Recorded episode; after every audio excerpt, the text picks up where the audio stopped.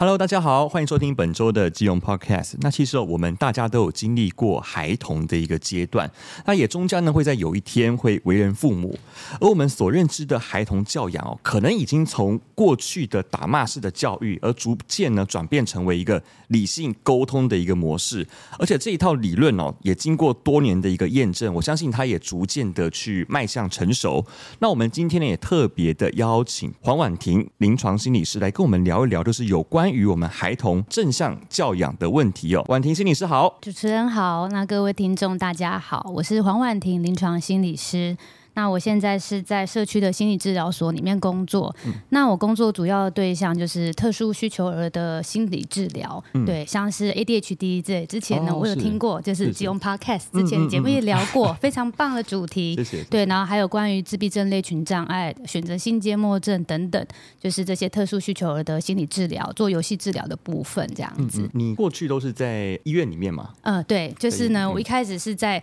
呃，就是传统的就是医疗单位里面出生。对，嗯嗯嗯、那现在就是也是因应，就是好像社会大众就是对于就是心理治疗的需求就是逐渐提高，对，对就是对于心理健康这个意识部分都是逐渐抬头，对，然后所以就是的确在社区中我有发觉到说大家对于就是像是心理健康的重视啊，然后关于儿童的部分就是也是对于心理健康的部分，嗯，对，就是越来越就是能够关注。是，嗯，我其实一直都有一个心理的一个小问题，现在其实关于心理师的这个。职业是越来越多这样子，但是这个问题是说，我们的环境造成说我们现代人的心理产生问题，而要去求助于我们医疗服务，还是说是因为说他有了所谓的哦，我觉得我这样可能是有问题而去求助的。嗯，对对对对对，主持人这个问题也很常见，对对对，就是大家都会想说，哎，这个现在心理治疗这个需求，或是去咨商的这个需求提高，这个到底是不是跟现在的这个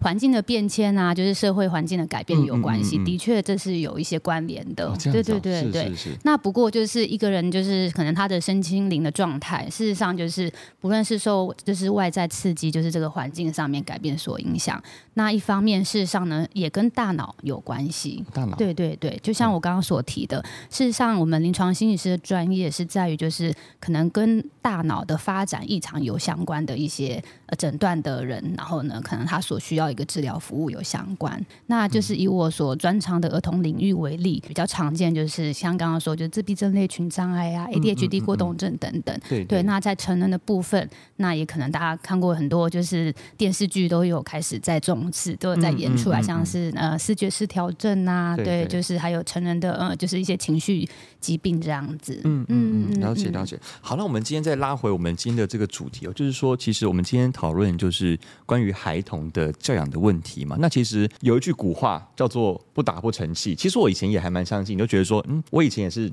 经常被爸爸妈妈打，就觉得，哎，好像打了之后你就会怕啊，怕了之后，哎，你就会听话。到底这种传统教育是这种打骂、威胁啊、命令啊这种？约束孩子的行为，他到底会对孩子会造成什么样的一个影响呢？我很就是谢谢主持人愿意，也很坦诚的说，对啊，就是好像我们大家自己也都是这样子上来的，对啊，对对就是打骂有这么严重吗？嗯、对，或者是说正向教养会不会又会造成就是很宠溺，然后就是让我们的孩子变成好像太草莓族这样子？对对，对所以就是讲到这个部分，我们可能第一个的确要先澄清，就是正向教养是什么？对，事实上他想要提倡的是一个就是呢，呃，充满。爱与尊重的一个亲子关系。当然，孩子出生，他是一个就是像是一张白纸一样，没有错。对对对对。那但是事实上呢，也会有人就是天生俱来的个性。对，就是就像我说，事实上我们很重视，事实上大脑的。呃，发展啊，事实上也有一些就是跟个个性啊、气质相关，这个是先天一出生就决定的，对，对啊，所以就是我们会看到，哎，就是有的孩子就是可能他会是比较活泼外放的，嗯、那有的孩子比较害羞内敛的，嗯、所以这边提倡是要说正向教养，是我们可以看到这个孩子他的本质，嗯、对，然后呢，就是针对这个孩子去做一个适性的教养。那所以就回到这个啦，就是打骂有没有用？哎，那也许就是呢，好像在一些你会觉得在一些好像。高强度的状况下面，然后呢，去制止，然后呢，或者是去要对方顺服这件事情，好像看起来就是呢，在一个就是立即的状况下面，好像是可能有立即见效的功用。对对对，对。可是我们还是要注意，说是不是这样子长期下来，是不是有可能影响到一个人就是他的身心发展，尤其是情绪的部分这样子。嗯嗯。有没有什么一些案例是因为传统打骂，然后而给他带来一些后续的影响？事实上，在临床上我们见很多，嗯、对。然后，所以我也想要跟大家说，事实上，在正向教养啊，就以我们做专门做儿童治疗啊、心理治疗这个部分，事实上，正向教养的确是现在所主流所推崇的。嗯嗯。对，然后甚至呢，像美国正向教养学会，它会在世界各地就是开一些认证的课程。对，对，那事实上，在这个在台湾也是非常的热门。它甚至有分就是专业人员的认证课程，还有家长的认证课程。我相信，就是如果会很想要去了解，就是怎么教儿童的部分，那可能你也也曾经有听过这样子。再回到说，就是刚刚说，呃，正向教养嘛，必须要去了解说，如果不做正向教养，用传统的打骂部分会有什么样的影响？对对，那这个部分呢，也是因为透过许多事实上在做呃科学研究的部分，那事实上也有这一类型的就是很多的累积研究所在呃所在就是探讨这样子。嗯嗯嗯对，那我就举一个，就是最近就是大概就是这五年内，对，就是有做的一些大型研究。对，就是在探讨说，就是体罚，对打骂，然后呢，这个对孩子的身心发展所做的影响。嗯，那就是这个大型研究呢，它就是是用一个 meta analysis，对，就是做一个就是比较是同整性的对分析研究。然后呢，它是呢，溯及了就是过去五十年有七十五份研究，那这个研究样本数累计是十六万的孩子。嗯、对，那里面呢所谈到说呢，就是呃，综合所有的这些这类的研究结果显示呢，体罚它所造成的负面效果，事实上呢是跟肢体虐待是差不多的。啊，这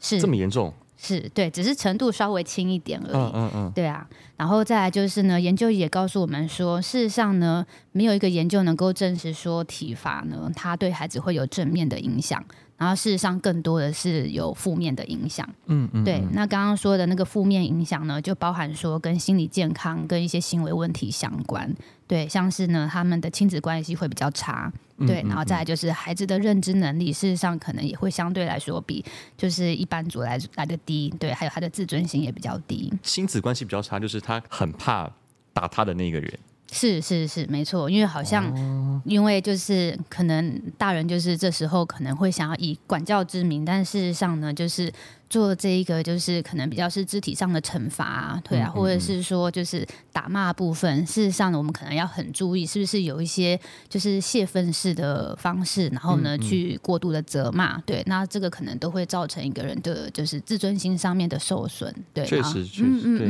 因为其实很害怕，就是说当你在实行打骂教育的时候，你可能孩子也会反抗。对，那反抗的话，你可能会更生气。那我觉得那个冲突有可能会因为这样去升级。那我觉得对于亲子之间的关系，我觉得也会很严重的伤害。这样子，没错没错。那又随着就是孩子的年龄阶段所不同嘛。如果说孩子到了青少年期，对对对，就是事实上是一个。更有自己的主见，然后可能更想要去就是冲撞这个世界，啊、可能想要对，对，就是了解这个社会的规则的时候，对啊。那如果我们还是很强硬的使用一个就是打骂的方式去限制孩子，嗯、对，对对，好像阻止了他去想用自己的方式去探索，对。那是的时候，那个亲子冲突或者说是衍生出来的一些行为后果，可能是更严重的。如果说我们不用打骂式的教育，那就是。朝向所谓的正向教养的话，那他目前有没有一些实际的案例可以去证明说，呃，我长我长远下来对于孩子他有什么样的一个帮助或是影响呢？正向教养，它基本上来说是一个要。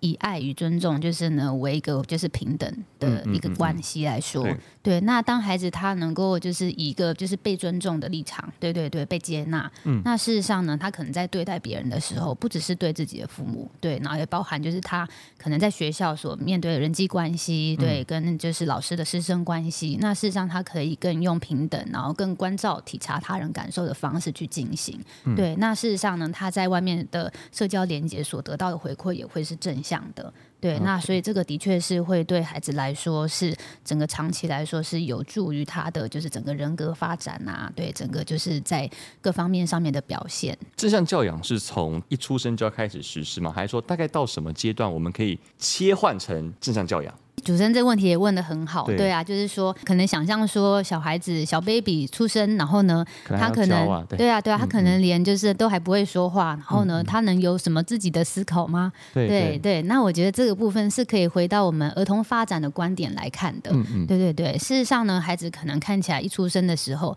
然后还不会说话，然后呢，好像饿了哭了，然后就是要讨奶奶喝，对。对，然后呢，就是他的表情啊，或者他的情绪，事实上大多是好像是跟着生理需求。求走吼，对，嗯嗯，但事实上呢，这时候他就已经在行塑他的一些自我调节功能喽。哦，对对对对对，所以就是事实上我们在谈儿童发展的时候，的确就是从诶他一出生就是哇哇坠地的时候就可以开始去进行了。对，对，就是包含说，诶，我可以了解到我的孩子什么时候他现在呢可能开始有一点小想要就是饿的一些迹象，对，然后他会做什么行为，对，或是他他要便便了，对，然后但是呢可能便便有一点。胀气呀，不舒服，然后这时候他就是做什么反应？嗯、对，那这时候我们可以就是身为他的照顾者，就是以一个就是哎细心观察，然后当孩子有这一些就是表达，嗯、然后呢就是呢呼喊出来的时候呢，我们可以适时的回应他。对，然后就是可能哎秀秀他你怎么了？哎是不是要喝奶奶？我们来试看看。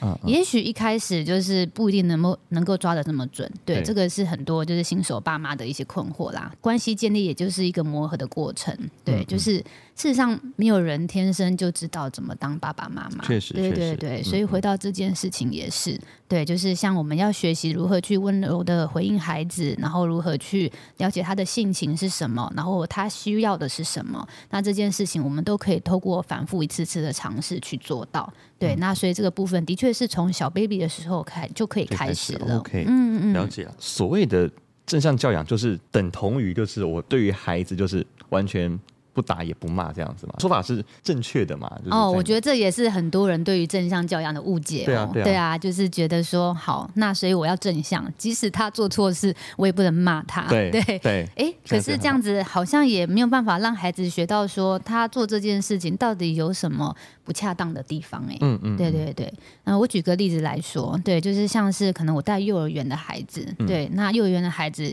有时候他们一开始就是像物品的拥有权，对，哦、就是还。不是很清楚嘛？嗯、对啊，有时候就是在家可能也是啊，妈妈自己喝一喝的，然后就给他喝，大家一起喝。对，嗯、所以就是可能还没有。建立到这么清楚的物权观念，对，可是他可能到幼儿园之后，这就是他第一个去学习社会化的场所嘛，嗯嗯、对，然后他会跟就是一些同年龄的孩子玩在一起，然后一起共享一些东西。可是事实上，这时候呢，可能我们也会开始去教他，比如说这个是你的水壶，对，嗯、这个是你的餐袋、你的碗，对，那所以呢，可能妈妈会帮他把就是他的餐袋上面，呃，就是可能会贴一个姓名贴，对，对然后开始去让他辨标示。出这个东西是你的，那你要保管哦。嗯嗯、对，然后呢，同学不能把你的东西带走，嗯、你也没有把把同学的东西带走。嗯、举这个例子，可是呢，孩子他在学习的过程当中，就是难免会尝试错误，对，对所以呢，有时候就是带了其他孩子的东西回来，家长可能这时候就会觉得说，哎。所以我的孩子他现在就是经常偷同学的东西耶，对，但是我是不是这时候不要跟他讲啊？对啊，因为我不想要这么快就说我的孩子是小偷，对，嗯嗯嗯。那大家要不要处理呢？是是要处理的，对啊对啊。所以就是应该一方面是说，可能成人有时候会把这件事情，然后呢，就是会觉得说，啊，这样子是一个小偷的行为，就是呢，反而会觉得说好像。把它比拟成像这个社会上，比如说我每天看新闻，就是也是看了忧心忡忡啊，就是今天谁偷了什么，对，然后就会想说，天啊，我小孩做的事情让他长大，对，就是有些俗语嘛，对对就是，什么小时候偷什么，长长大就是会偷更大这样子，对对对对，所以呢，就是有时候是大人的情绪去放大这件事情的严重性，然后反而就是不太知道怎么样好好的跟孩子说，对啊，那事实上呢，我们可能必须先放下自己，好像就是过多的焦虑去解释孩子这个。行为就回到这个行为本身，对啊，就是哎，妈妈看你这一个东西上面贴的名字，哎，不是你的哦，对啊，是同学的。好啊，所以这个东西我们不能把它带回家。那明天爸爸妈妈陪你一起去学校，然后我们去找那个同学，嗯嗯嗯、对，把这个东西还给他。OK，对对对对，所以事实上整个过程中，我们是可以用一个就是很中性的方式，对，对然后呢，事实上呢，又能够让孩子知道说，哎，做这这件事情不太恰当哦，然后我们怎么去解决它？也许孩子在这个过程当中的确还是会出现一些，因为有时候我们在纠正的时候，的确还是要告诉他是非对错这件事情，嗯、对，那。那所以就是孩子有时候会衍生而来，就是会有一些可能嗯、呃、畏罪的感觉啊，不敢讲的感觉啊，然后呢，或者是。有时候讲了对，可能他是害怕被处罚，对，是害怕被认为是错的。然后呢，但是他可能表现的是，哎，好像嬉皮笑脸，不太在乎的样子。哎呦，对对对对，那怎么办？对对对，这也是常常见到的现象啊。对啊，这那这个也是我们大人需要去涵容的部分。我们如果说很快就因为说，你看我现在在讲，你都没在听，对啊，然后这个态度就是有在反省吗？对，正向教养在实际面上面，其实对于家长而言，就是说。我或许我可以尝试看看第一次，嗯，第二次，但是如果他试了第一次、第二次，他都感觉到好像没有办法得到直接的反馈，他可能在第三次的时候，他就直接放弃掉，因为或许他的孩子是可能是属于那种少部分特别调皮捣蛋的，因为应该还应该还是有存在大大概这种案例。那如果说万一真的遇到说，可能我孩子怎么跟他讲，他怎么讲他都不听的话，那。要怎么办？嗯嗯嗯，没错没错，的确是就是呢，在事实就是在现场上面的确会看到，其实每一个人可能对于被纠正的反应可能都不一样。嗯嗯，对对对，所以就是就像。其实不一定就是被打被骂就是哭啊，对啊，那也有人可能会，事实上有些人可能还会觉得说，你为什么打我？然后所以他会显得更叛逆。对对，青春期的孩子就很是是是是是，对。那所以我觉得这个都还是需要，就是是不是大人能够有一个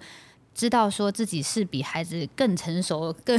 对啊、更。更能够去了解这些事情的来龙去脉的人，所以我们可能心情上面不会去受到孩子现在他眼前所发生的这个行为所影响，不会对，就是被他当下这个气化，然后呢可能所波动，对对对，嗯，要坚持住啊，想办法要坚持住，要 盯住，是是是，或许第一次失败，第二次失败，第三次继续盯住这样子，或许他可以理解的啦，对，嗯，然后我刚刚还想要补充的是说，再来就是我们也必须要说出对于孩子现在发生的事情的理。理解，对，事实上这个部分也是需要沟通的，需要传达出来让孩子知道的。对啊，有时候我们知道说，嗯，可能他还在消化当中，他需要一点时间。嗯嗯，那所以有时候。也许我们可以把我们愿意等待他这个心情，我们也说出来给孩子知道，对啊。嗯嗯嗯嗯，也许就是可能爸爸妈妈现在跟你讲这件事情，你也自己觉得很丢脸，你知道自己做错了，可是你现在没有办法立刻跟爸爸妈妈说对不起，对，对啊。那也许我们再等等，对啊，没有关系，对啊。我知道刚刚我在跟你说这件事情应该怎么做比较好之后，我知道你有在听，嗯嗯嗯，对对对对，就是呢，可以用一个也是中性的一个行为描述去描述孩子当。当他在听的时候呢，也许就是呢，刚刚我说的就是，诶，有点好像装作不在意，但事实上呢，你有没有发现，有时候你就是看到他好像不在意在玩自己的东西，但你讲话停的时候，他又转头看你。哦、所以这是不是代表说是让孩子也在他有在听你讲话啦？对对对，他只是不好意思或怎么样子？是是是，没有办法立刻就是按照你想要的方式去，好像要表现出就是忏悔的样子。嗯，确实确实好。接受传统教育的孩子跟我们有接受正向教养的孩子，他们相比之下会有什么样的一个行为表现上面的一个差异呢？的确，现在这个正向教养啊，随着就大家对于孩子的身心发展的重视。然后还有对于就是就是体罚的这个后果是许多不好的后果的重视，所以我们开始要去改变。对，那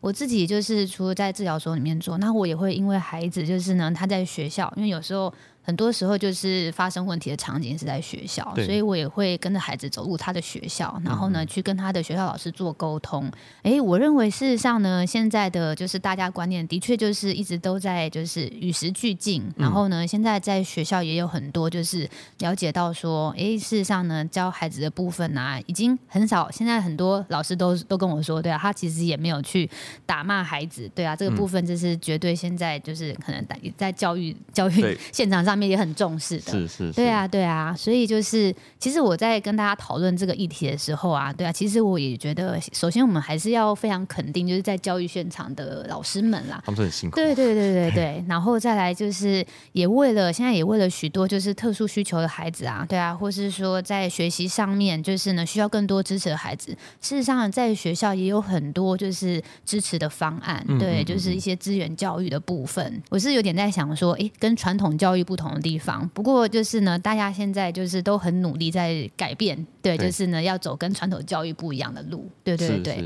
可以先去想说，诶，应该是说正向教养，它是一个以。嗯，我刚刚说的适性教导，能够以孩子为本位去思考他要怎么带他，然后呢为主导的这样的教法。那如果需要在这个教学现场、学校里面就是去实行的话，那现在的老师到底是他们遇到了什么样的困境？嗯、我觉得的确是蛮大的困境啦。对对对对，因为毕竟一个班上的老师，他要带班上现在二十几个学生。嗯、对对对。对，那所以呢，就是呢，的确在这个部分，就是正向教养，它跟就是传统就是集体式，对，可我们可以说就是集体式的集中管理这种方式有什么差别？对，嗯、那所以就是显而易见，那个差别就是在说，哎，是不是能够知道说，哎，有时候这个教法，然后呢，不是适用于每个学生，嗯，对，或是这样子的说法，是不是能够让每个学生都接受？嗯嗯嗯嗯，那这个就是。我们可以去想的。最后就是关于我们传统教养跟正向教养这两个部分，它有什么样的一个优点跟缺点呢？当然，就是在这个集体式，就是一个团体，就是呢为单位来说，那如果说孩子他是一个可以诶。了解到同学在做什么，然后他就可以被那个气氛所带动，然后就跟着大家一起做的话，嗯嗯，那的确在团体教育上面，事实上呢，这样子对能够受团体气氛同才的这个气氛所感染的学生来说是有效的。嗯嗯，对，甚至呢，他可能会觉得，诶，而且呢，我想要，我看到那个同学表现很好，我也想要这么跟他一样。对，那这个就是一个很正向的拉抬效果。回到说，这是正向教养的部分呐、啊，就是之前比较是讲说，我觉得可能的确是比较容易出现在有一些孩子的个性特质比较敏感。对，就是像比较高敏感的孩子啊，嗯、对，比较容易就是畏惧，对，然后呢，不太敢就是在大家面前可能以很自在的展现自己的孩子，对对对，对。那在这个部分，我们可能的确是需要试看看有是不是有更多就是呢，使用正向教养的方式，然后呢，去跟孩子做沟通互动。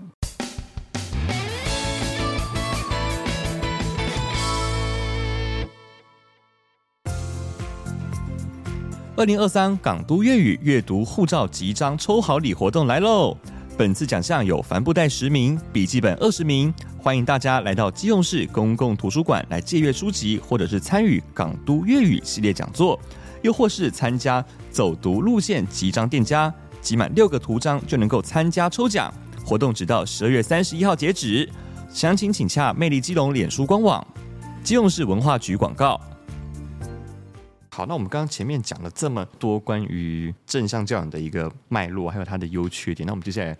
很重要的环节，就是我们到底要如何去运用正向教养的工具去陪伴我们的孩子们成长的？或者是我们可以用怎么样的一个沟通表达的方式，然后融入我们正向教养的这个理念，然后去跟孩子们进行沟通呢？第一个就是我刚刚前面有举例子，就是跟情绪相关的，就是呢，嗯、有时候我们在看到一个问题事件发生的时候，我们想要很快解决，就是那个行为，对，嗯嗯就是呢，哦，你迟到了。对，就是我们说好，就是呢，上课时间是什么时候，然后你迟到，你姗姗来迟，对，嗯嗯，或是我们说好了要带什么东西，你漏了，你忘了，对，所以我们有时候都很想要赶快去解决他这个行为，对。对，可是事实上呢，我们好像很少去去问说，哎，是什么事情导致了这样的事情发生？你明明知道说，呃，接下来集合时间是什么时候，可是为什么你拖拖拉拉？前面发生了什么事情？对。对那有时候这个事情可能是很近的，那你可能就比较快找到。比如说，他的确在外面，呃，看到其他班同学，然后呢，就是在玩，对，在玩，对，对，就是贪玩就迟到了这样子。嗯嗯对，那事实上可能也有更远的原因，对，是不是说，诶，可能接下来要下一个集合之后我们要做的事情，事实上是。嗯、呃，你有点不太就是想要做的事情，对啊，或是这个地方让你感到有点压力，对，那、嗯嗯、但是呢，可能孩子也没有办法在很立刻在就是老师啊或是家长的，就是问话下面能够清楚传达出来，对，也怕讲出来，好像会觉得说。哦，这个什么好怕？对，就是呢，这个就是你去试试看就好了啊，对啊，嗯嗯嗯、对对对，对有时候会很担，孩孩子会很担心，说自己说出来原因也不一定能够被接受，对对对对对，所以我觉得回到说，就是我们去做真相教养的，就是一个很重要的起头，对，就是在了解前因后果的时候，是不是能够先回到，就是他所。感受到的那个心情到底是什么？对，那他能够有机会被说出来。嗯，是感到压力呢？对，还是感到说啊，就是我就是想要多玩一点，我比较喜欢那个，我比较不喜欢这个。对，所以就是先、嗯、先先去探究他的原因嘛，原因对他的想法。嗯嗯，然然后再慢慢去把他带到你。正确的方向，这样对，我们最后还是会回到就是行为上的改变，对，就是呢，嗯、我们还是希望是说，就是能够做出就是在这个情境下合宜的行为，对，就像刚刚举例来说，嗯嗯事实上呢，可能我们希望在团体生活当中，你必须要配合时间，必须要准时，对，那也许我知道，而在前面问出来了，可能是有一些就是。事情发生，然后影响了你，然后呢，可能会有嗯、呃，就是有点害怕、抗拒、不想做的原因。嗯嗯，那我们可以去，因为他这个想法，或者是有这样的感受，哦，原来是这样子啊。对，那我们是不是能够去把这件事，接下来他要参与的事情，稍微做一些调整？那他觉得好像不太那么排斥，不太那么抗拒，我愿意进来多做一点。老师也会觉得说，哦，那这样子我有跟着做，然后我是有做到的。嗯，嗯嗯，对对对，那这样子对他来说，他会比较。能够觉得有成就感，对，嗯、然后觉得哎、嗯，我做出来是跟大家一样的，嗯嗯。正向教养的这个方法，它会针对于就是不同年龄层的孩子会有不同的方式嘛？幼儿或是儿童，或者是到。青少年这样子，他们会有不同的一个。没错，我刚刚举的例子，可能比如说常见于小学啦。小学对啊，啊，小学就是哦，你就是要知道，就是下堂课什么时候开始，你不会在外面逗留，在操场玩太久。对对对对。那所以就是接下来，如果说是回到像幼儿园学龄前的孩子的话，的确是对于那个时间管理就还没有到那么要求啦。对对对，对，对，对。但是有的时候可能跟正向教养相关的，其实还是跟他的情绪有关系啦。对啊，就是说，而我们说。时间到了，哦，爸爸妈妈说要走了，但是他可能就是哭闹说不要，我还玩不够，对、嗯、我还想要继续玩，嗯、对对对对对，啊，所以这个部分其实也是，就是可能大人可能需要先了解说，哎，我们现在在做这件事情，就是平常对他来说，事实上可能就是。一个他喜好程度很高的东西，对，嗯嗯，所以呢，他可能本来就需要比较更长的时间去收拾他的心情。对对对，是是，可能平常对孩子的喜好就是有一些这样的了解，对。然后呢，再来就是呢，有时候在学龄前的孩子其实蛮重要，就是说有时候他们就是大脑的部分就是还没有发展完全成熟。对，的确就是在情绪控管上面，就是跟大人一样这么干净的，就是收尾结束。对，所以他也需要一些事前的预告提醒。对啊。比如说，哦，他在做他画画，对，他可能很喜欢画画，很喜欢做粘土，对啊。但是呢，可能我们大概就是知道说，哦，现在我们大概剩多少时间？哦，那现在你只有剩最后一个时间，然后把这个花瓣的这一个最后一个花朵把它贴完哦。对对对，就是很具体的告诉他说剩下了多少，然后呢，我们现在把这个事情就要收拾，对，嗯嗯嗯，去建立孩子对于这个东西什么时候要收的一个时间感。对于他的管理可能不是很清楚，但是你要不停的去告诉他，告诉他，告诉他这样子，然后他心里。面我觉得哦，我再过几分钟我就开始收了这样子，然后心里有一个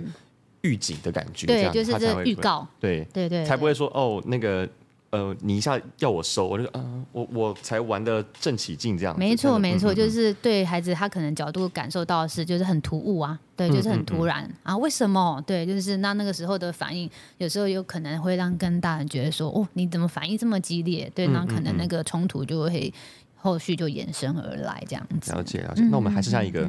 最后一个，我觉得是最难的，青少年要怎么办啊？青少年可能就是呃国小六年级，或者是到了可能国中那个阶段，哇，超皮的那个时候。对，青少年的确是会有一个他就是发展上面、心理上面的特性在。对，对啊，对啊，就是回想大家自己青少年期，对啊，嗯、好像就是哎，每天出门都会一直照镜子啊，然后对，就是整理一下衣服，就觉得哦。哦，我这边就是粘到一个什么东西，很很丢脸呢，别人都在看我。对对对，那时候很在意同才的看法，然后其实自己的人格也都差不多已经塑形出来了，这样子。是是是，对对对。所以可以想象哦，就是如果说老师当着全班的面，然后说谁怎样怎样怎样，对，他很生气。对对对，他会觉得的确是会觉得非常的没有面子。嗯，对。嗯嗯、然后再来就是可能青少年期的孩子，就是哦，嘴巴也开始很流利起来。欸、对对对对对对，可能同才之间也会互相就是嘲弄一下啊，这样子。对，所以我觉得青少年的确是一个就是情绪上面非常震荡的一个时期啦。对对对，然后呢，又会不只是来自可能老师的部分，然后自己对于自己成就上面的观感，然后还有就是同学对他，对啊，他这样子，我是被排挤了，对啊，对我是是被霸凌了，对对对，就是有很多就是内心的情绪在反搅。那所以其实这个部分其实就会更需要就是家长是不是能够。陪伴在孩子就是的旁边，然后去了解他现在的感受是什么，这样子，其实也是会就是接到家长跟我说，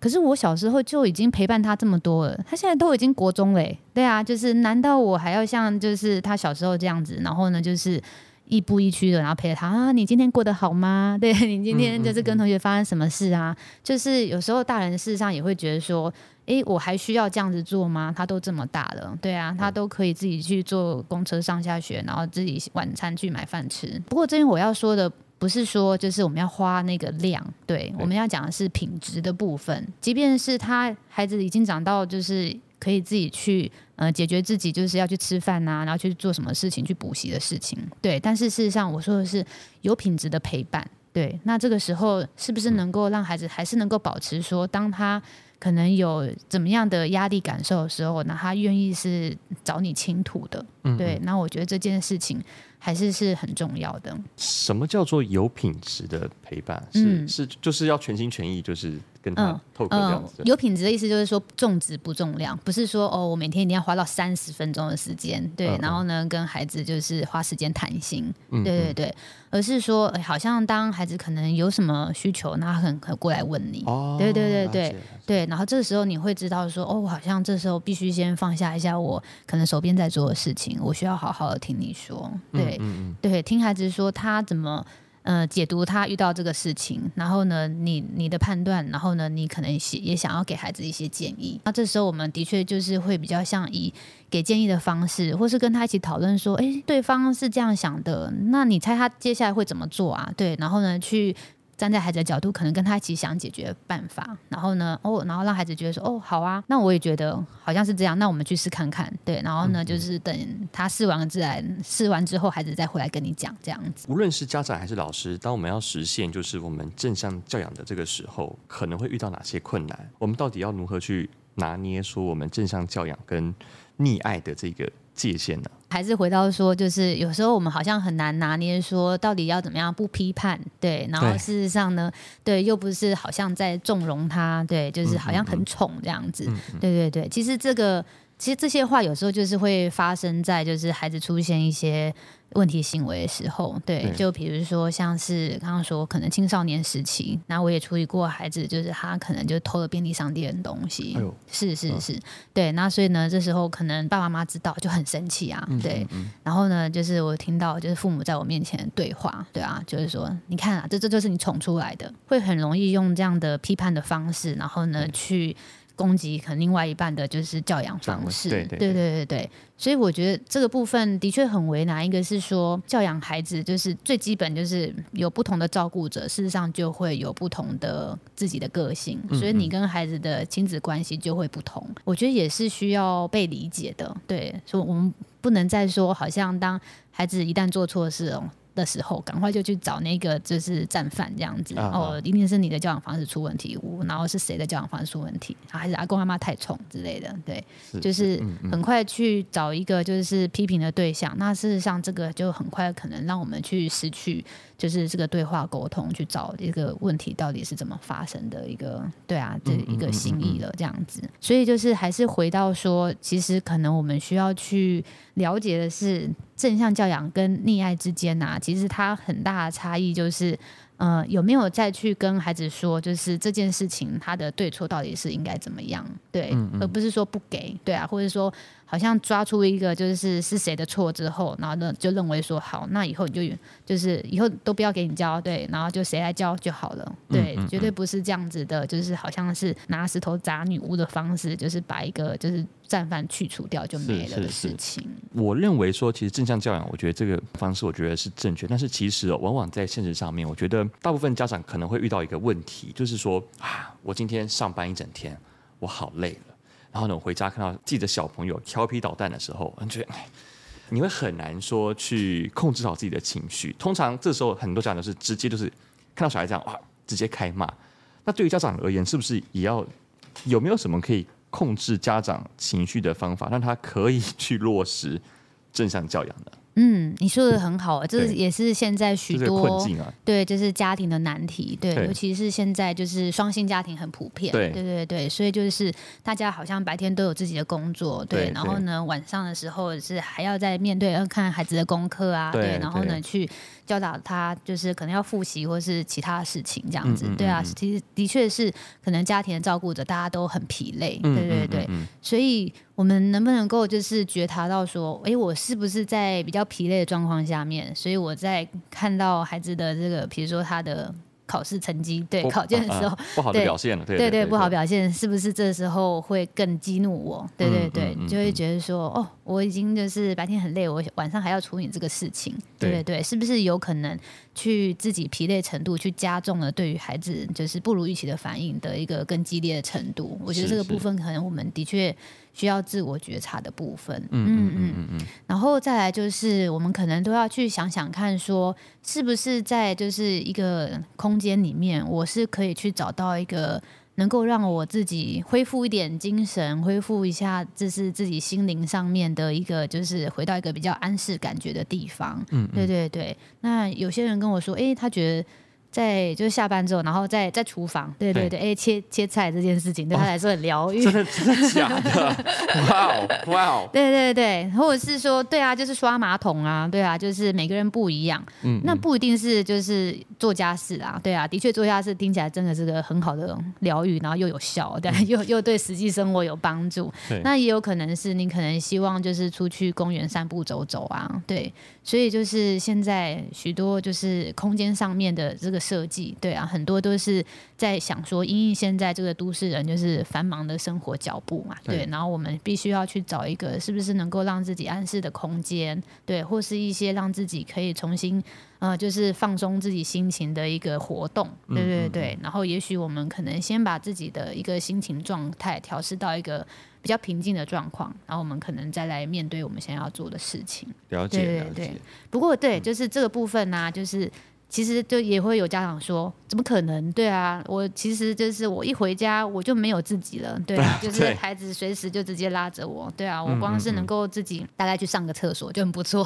这样子，对对对 对，对对对。所以有时候这个东西并不是说你要花一个完整的时间，这跟我前面讲那个亲子就是有品质的互动，对，是一样的，对，不是说你要一定要找一个专门的三十分钟时间，然后呢，就是让你可以完全沉浸在那个状态，对，而是说就是在。嗯、呃，是不是大概也可以用就是累积来看啦？对啊，就是也许你在可能就刚刚说哦，就是切菜不切菜的时候啊，对啊，或者是在收拾一些东西的时候，然后或是出去走走，可能去拿个便利商店包裹之类的，对，那也许这样子短暂的，就是几分钟的时间，那它是可以成为你一个诶累积下来，那慢慢再让自己重新回到身心平衡状态的一个活动，对对对对，所以它并不是要一个完整活动，它可以是呃分段式的。关于正向。教养啊，它是适用于每一个人吗？会不会有一些比较特殊的孩子，他是不适合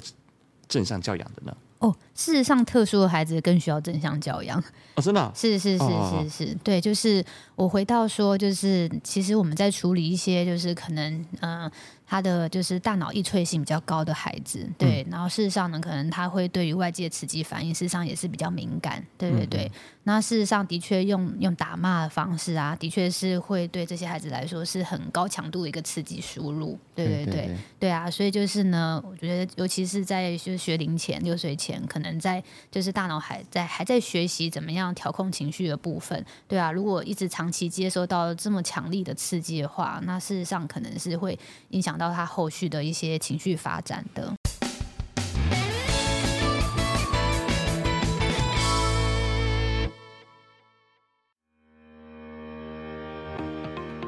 传统的打骂教育纵然可以在短时间内获得效果，但是从长远的角度来看，却可能会造成孩子的反抗、阳奉阴违等情形。而正向教养也在被证明是一套科学且有系统的教导方式。